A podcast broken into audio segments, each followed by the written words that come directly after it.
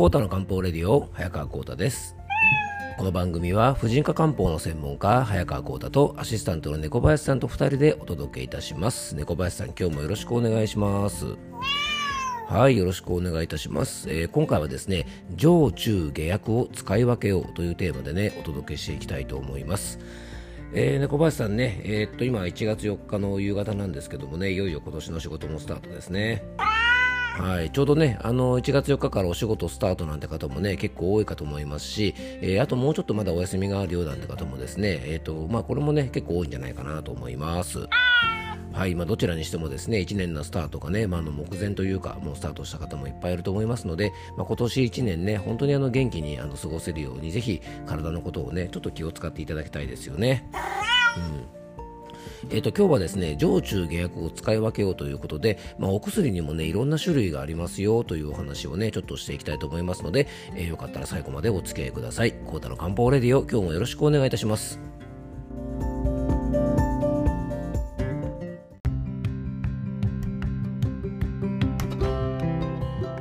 はい、ということで今日の本題に入っていきたいと思うんですが、まあ、猫林さんね、今日はね、こんな上中下薬なんて話をしようと思ったのにはね、ちょっと理由があるんですよね。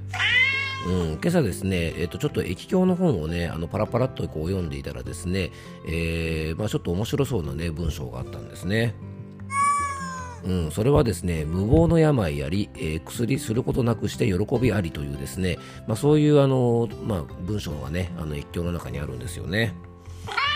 まあ、これはねどういうことかというとですね、まあ、あの液表にはね、まあ、いろんなことが書いてあるんですけどもね、まあ、あの簡単に言えばですね薬を使いすぎちゃいかんみたいなこともね実は書いてあるんですね。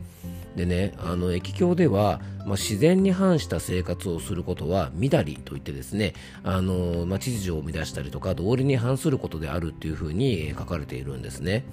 で自然でいることが不測の事態に備えることにもなるし自然に即した生き方をしていると思いがけない喜びとか奇跡も起こるというふうに液鏡には書かれているんですね。で多くを望みすぎなければ、まあ、自然とねいろんなものがあの与えてくれる、まあ、養ってくれるというふうに越境には書かれていて、まあ、裏返すとですねあの僕たちはなんかもっとねこういろんなものですね多くのものを得ようとして、まあ、不自然なことをすると、まあ、自然によるですね災害とかで、えー、ね、あの災害も起こったりとか、まあ、人によるですね人災なんかもすごく起こるよなんてことを言うんですね。で、まあ、これね、あの、ちょっと駅を読みながらね、こう考えたのが、まあ、何を言いたいかなと思った時に、やっぱ樽を知るということなのかなっていうふうに思ったんですね。あと今ね、その、なんでしょうね、うん、例えば、えー、食品ですね、農作物もそうですし、例えばね、あの、畜産物もそうかもしれませんが、えー、たくさん収穫しようとしたりとか、ね、たくさんやっぱり生産しようとして、ちょっとこう、不自然なことっていうのもね、結構行われていて、まあそういうものがね、自然の環境であったりとか、まあいろんなものを壊してるなんて意味もありますしね。で、僕たちの健康維持というのもですね、実はここにもね、あの、即してくるのかな、なんていうふうに思うんですよね。ね。で僕たちってどんなにね、あの自然の心を理解してねあの自然に即した暮らしをしてたとしてもねある程度の病気とかあの怪我になることって避けれないんですよねでその時に、えー、病気や怪我をした時にですね、まあ、自然に即した生活をするのかそれともですね不自然な行動をとるかによって治り方って結構変わってくるんですよねでね、当然風邪をひけば熱が出たりとか、咳とかくしゃみが出てね、あの、きますしね、例えば足なんかをくじけばですね、まあ、患部が腫れるわけですが、まあ、そういう時ですね、僕たち人間って本来はですね、まあ、薬屋の僕が言うのも変なんですけども、あの、自然治癒力といってですね、自分の体で自分の怪我とか病気を治すことができるんで、まあ、わざわざね、薬を投与しなくても、本来の自然に即した生活をすれば治るはずなんですね。でもやっぱり僕らはね病気とか怪我をしていても日常的な生活を送りたいって考えるので、えー、やっぱりいろんな薬を使ったりとか無理をしたりとかいわゆるこう不自然なことをね積み重ねることによって病気の治癒っていうのがですねどんどん遅れていくんですよね。なのでね、一時期すごく言われたのは、やっぱり抗生物質の乱用なんかが、やっぱり人間のね、抵抗力とかを下げてるんじゃないかなんていうふうにも言われているんですけどもね。やっぱりあの薬の使いすぎというのは非常に良くないんですね。でもあのこの薬と一言に言ってもですね、まあ、いろんな薬の種類がありますよというのが実は今日のテーマなんですね。でこのね漢方的な考え方では薬にはですね上中下薬といってですね3つの種類に分けられるというふうに考えられていますで条約というのがですねいわゆる根本治療であったりとか、えー、健康管理とかやっぱ養生あの養生とかですね予防のために使うものが条約と言われているもの。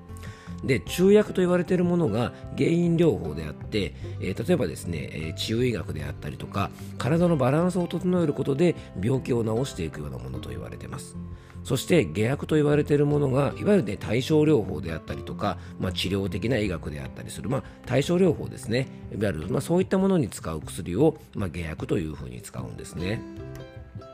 でこれね上中下薬と分かれていて下とか言われるとですねなんかあんまり良くない薬のように感じるかもしれませんがまあねあの現代的な医学的の考えをちょっと取り入れていくとですねなんていうのかなやっぱり辛いねあの症状とか苦痛を和らげるためにはこの下薬というものをねやっぱり上手に使うことも必要なわけなんですが、まあ、下薬というものはですねいわゆる、えー、今のような分類でいけばですね、まあ、こう化学薬品みたいなものなのでやっぱ長期の連用というのは当然体に負担がかかるわけですね。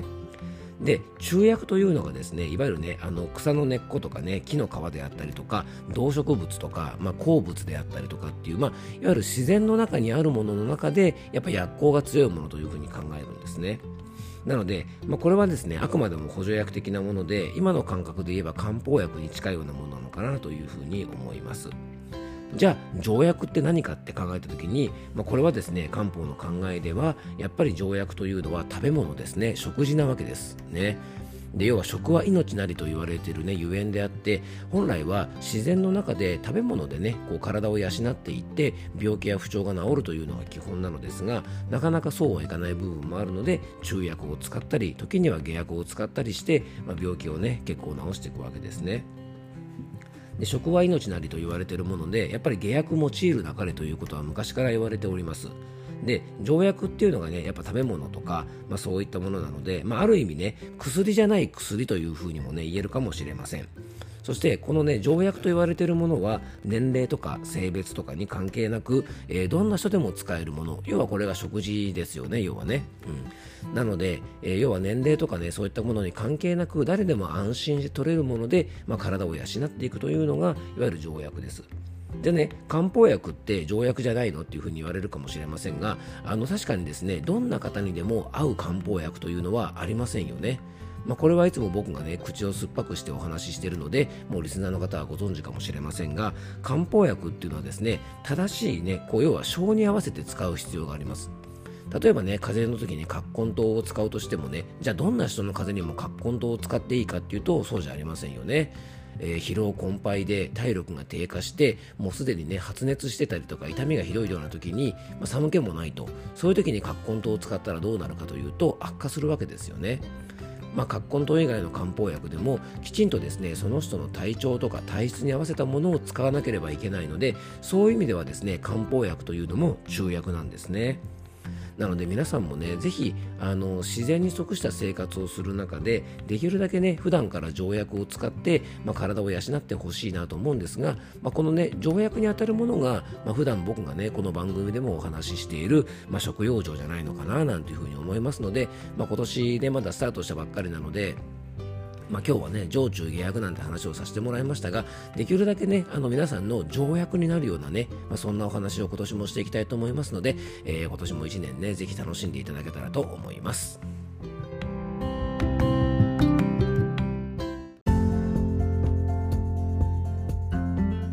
はい、今回もクロージングのお時間です。えっと、今日はね、上中下薬ということで、まあ、薬にもいろいろ種類がありますし、まあ、条薬って何？ってなった時にですね、やっぱそれは食べ物であるということでね、やっぱりあの日頃の食生活の大切さをですね、まあ、改めて今日はね、考えてみました。えー、ちょうどね、年末年始でいろんなものを食べたりする時期で、まあ、それはそれでね、やっぱり人生の楽しみですから、まあ、そういう時間も大事なんですが、まあ、日頃はね、あの、ちょっとしたことで体に気を使うって意味でも、このね、条約、できるだけ上手に使っていきたいですよね。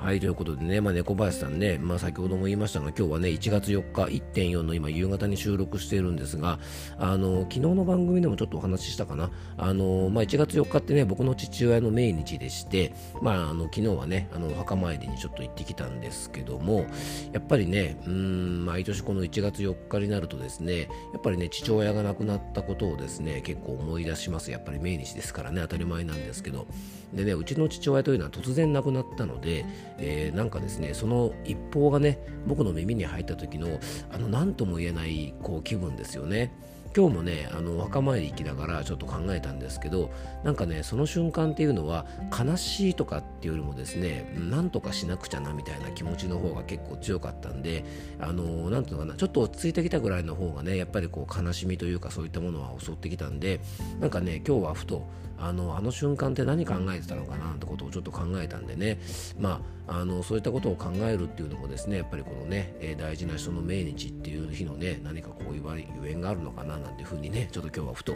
お墓参り行きながらちょっと考えてみました。はい。